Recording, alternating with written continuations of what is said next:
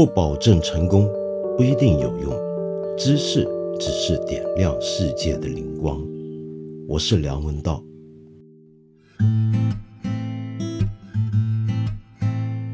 英国和美国是由同一种语言分割而成的两个国家，这句话相当有名。但它到底是谁说的呢？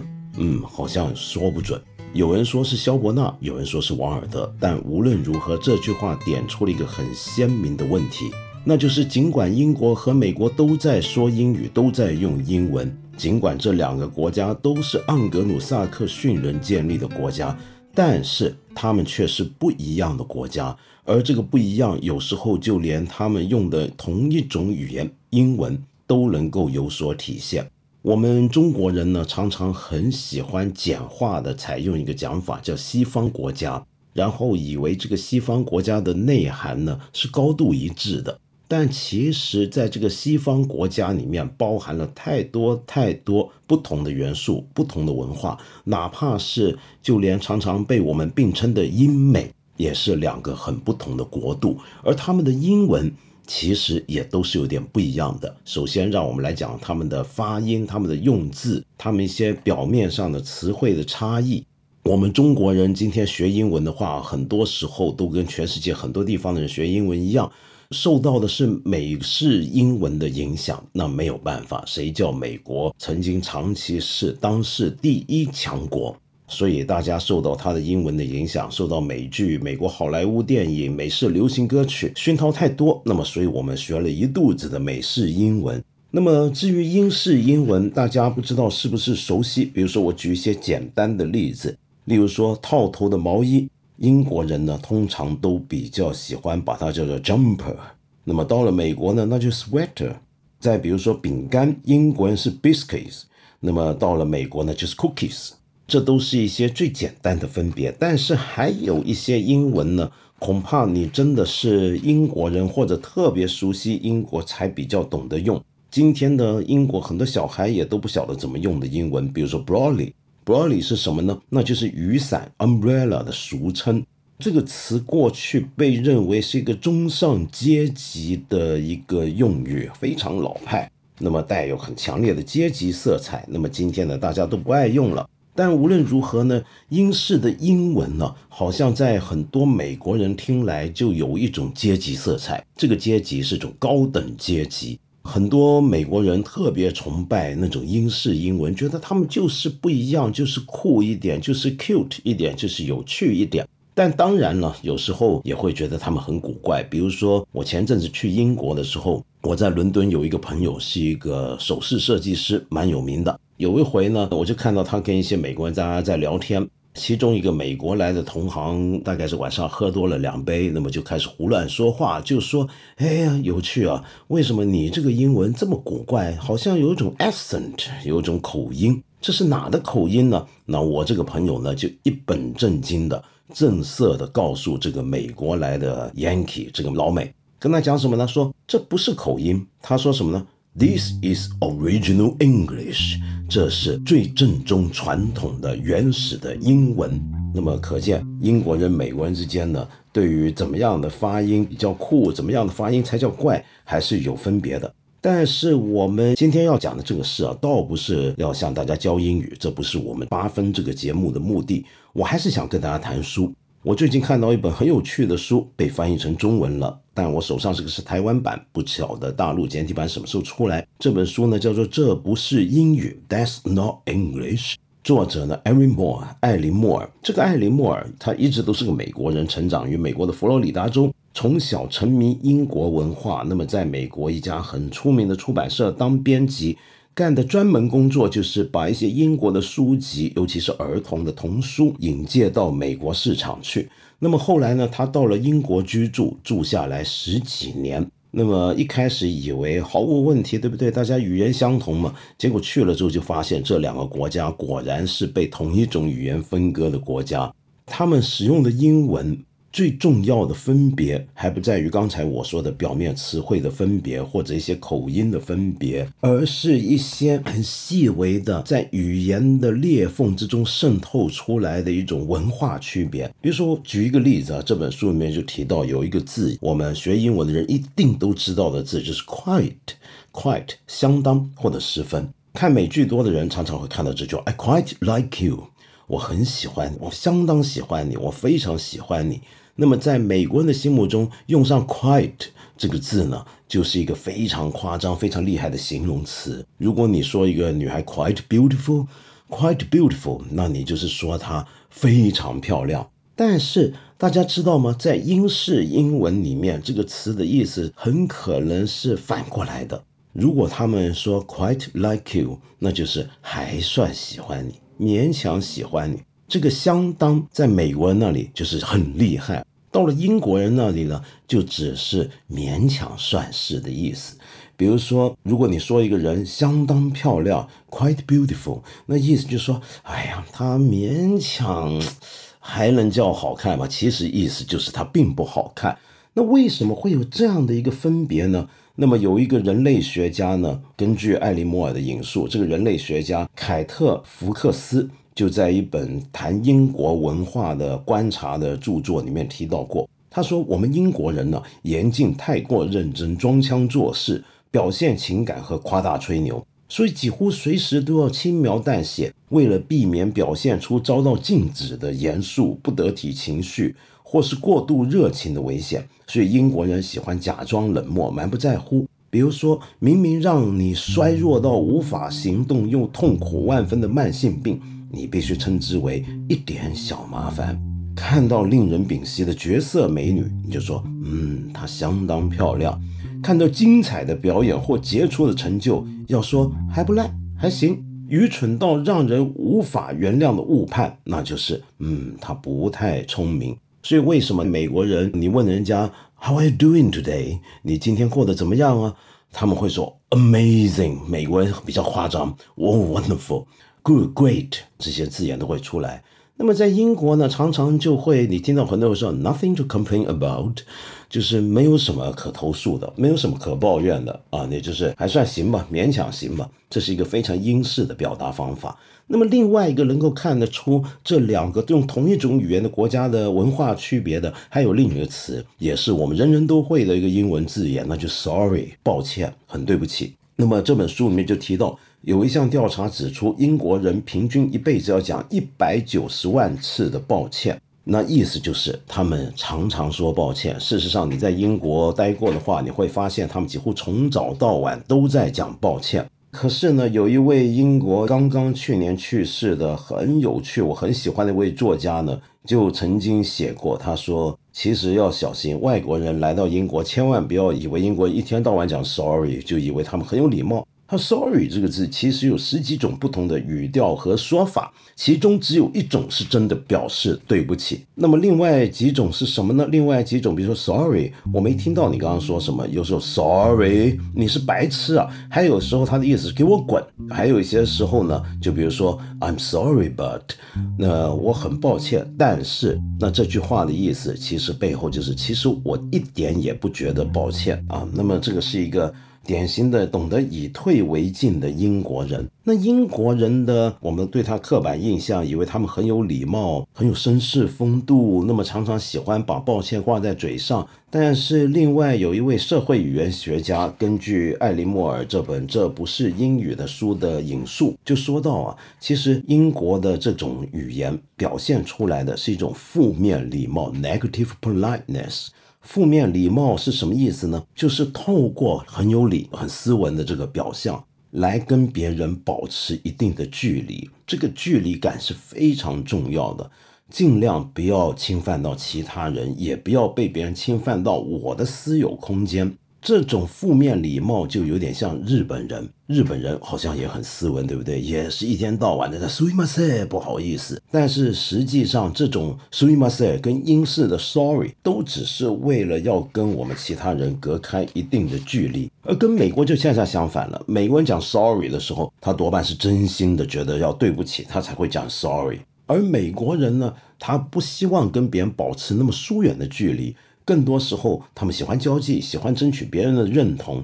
他们总是想要寻找和别的人的共通感。为什么呢？根据艾利莫尔的讲法，那是因为美国人恰恰是对自己的身份地位有危机感。比如说，你到底是什么人？你到底在社会阶级中有什么地位？这种流动性啊，会让人产生不安全感。每一个人都是要透过他后天的努力成就，来争取到别人的认同。那么，所以呢，他们就要不断的向外寻求保证，确认他们没有做错事情。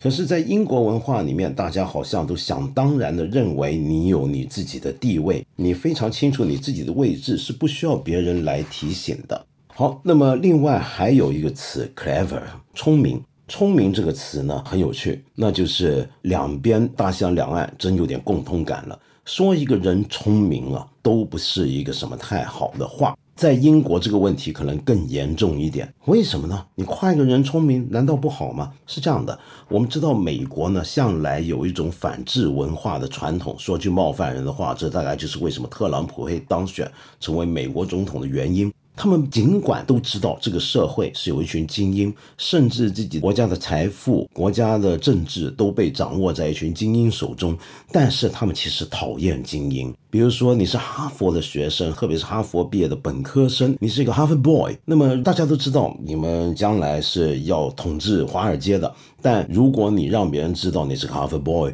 那你就会让别人觉得你大概是个弹头，你很讨厌，你自以为自己很了不起、很聪明。而在英国呢，他们不喜欢 clever 这个字。比如说，有时候说一个人 very clever，意思呢其实是贬损的，说这个人太聪明了，呵呵，这家伙太机灵了，这人很鬼啊，大概就是这个意思。那为什么英国人也不喜欢这个词呢？理由倒不是因为一个人的聪明才智展现出来会被人认为他是精英分子，而是因为那是种炫耀。记不记得刚才说过的，英国人喜欢举重若轻，喜欢表现出毫不在乎的态度，所以他们呢不喜欢太过炫耀。一个人太过炫耀，比如说太过炫富，会被人认为是很没有品位、很不得体的一件事情。他们喜欢把事情藏起来。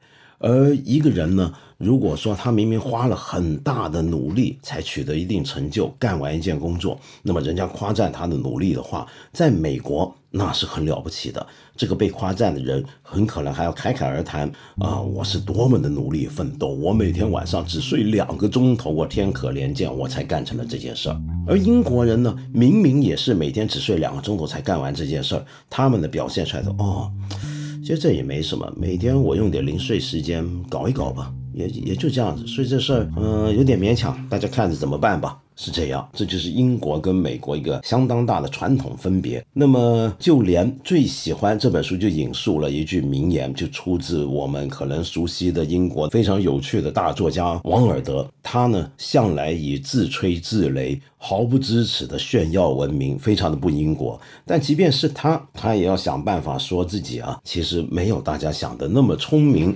那么这句话尽管听起来有点言不由衷，而且像个讽刺，是他典型的拿手好戏。这句话叫做 "I'm so clever that sometimes I don't understand a single word of what I'm saying。我如此聪明，聪明到了有时候连我自己都听不懂，都没搞懂我自己在说什么。那么这是一个王尔德的名言。那么，另外，英国人常常还给人一种印象，就是他们不喜欢别人发牢骚，所以常常有个口语叫做 "mustn't grumble"，不要发牢骚，不要抱怨，很不喜欢抱怨。那么，比如说，如果你在英国不小心插了人家的队，排队的时候你插队了，很不小心插到啊，那么在英国你听到的就是大家嘀咕几声啊，压低音量的批评和叹息。那么大家不会跟你起正面冲突，但是美国人呢，就很可能直接表达：“嘿，哥们，这我们在排着队呢，你到后头去啊。”那有这样的一个分别。那么英国人好像常常给人觉得他们要坚忍不拔，遇到再大的风浪呢，也要熬住，千万不能够失去冷静。那么所以二战的时候有一句很流行的口号：“Keep calm and carry on”，保持冷静，坚持向前。Keep calm and carry on。可是呢，很有意思啊。比如说有一个英文词叫做“坚忍不拔”，那么这个“坚忍不拔”这个词呢，根据艾琳·莫尔这本书里面呢，他就提到啊，英语的“爱坚忍不拔”这个词其实并不来自英国，而是来自美国。后来才传回到英国去，而且英国人呢，在过去很长一段时间以来，其实是很爱抱怨、很爱投诉的，直到今天都还是这样。相反的，美国人倒是在过去一段时间里面，让英国人很佩服的，就是英国人觉得美国人呢是很有毅力的，遇到什么事儿呢都能够保持冷静。由此可见啊，所谓的民族性，很多时候并不是一成不变的。也不是完全普及在民族成员所有人身上的，它往往是因为时间的变化而变化的。没有哪一个民族从来就都是怎么样怎么样的，都是爱好和平，都是爱好战争，都是爱好战斗，不是这样的。一个民族的文化总是在变，而且有时候所谓的民族文化也只是一些过度的类型化而已。比如说，像我们今天讲的这期节目，虽然很有趣，但是大家千万要记住，并不能够把它当成一个固定的模板。事实上，今天英国有很多人，我觉得他们说话其实更像过去我所认识的美国人了。任何一个框框套进另一个文化，都是不太理想的。但是我们学一点点英语跟美语的分别，了解一下这两个国家过去的曾经被人认为是很鲜明的特色，恐怕也还是有点意思吧，对不对？OK，that's it for today. Goodbye.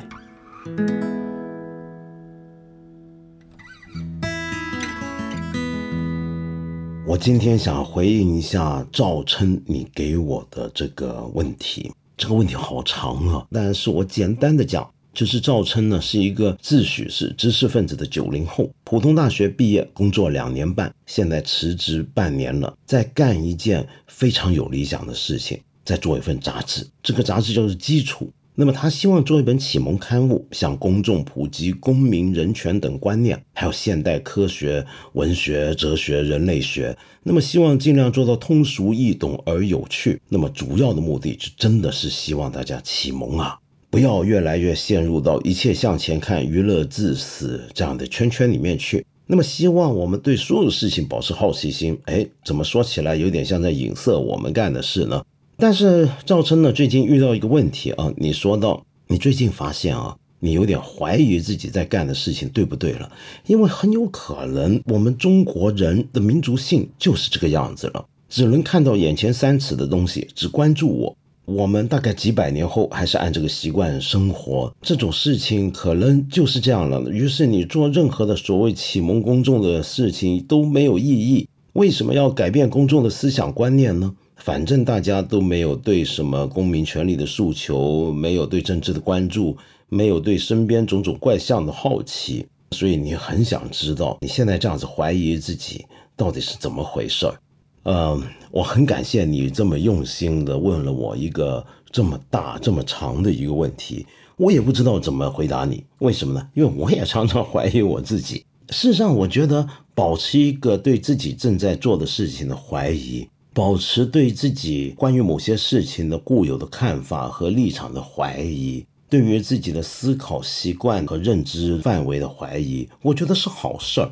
如果一个人从来不怀疑自己，哦，那这种人我觉得会很可怕。我通常不愿意跟他们做朋友。可是你如果健康的怀疑自己，我觉得那表示你不盲目。你如果真的想启蒙别人，拜托你先启蒙你自己，那就是要去怀疑自己。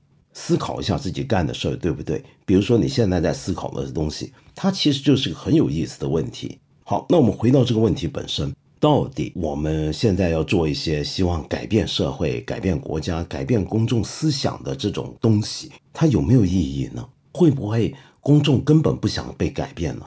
我觉得我我不能说别人，我也不敢说我说的就是对的，但我只能讲一下我自己的一个感受。那就是我甚至没有想过要改变别人什么，尽管我认为我做的事情好像是带有这样的用意，但是更多的时候，我确实觉得我不能不说某些话，我不能不做某些事，所以才去做我现在做的这种工作。很多人以为我想要启蒙大众，但是我真的不太想这个事儿。我只是知道，我只能干我现在这么干的事情。至于大众是否愿意被启蒙，是否能被启蒙，那并不是我能操控的事情。我自己有没有资格去启蒙人家？我自己是一个已经启蒙了的人吗？这才是我该对自己最需要负责的问题。我不知道我说这些话你有没有明白，但这就是我的肺腑之言了。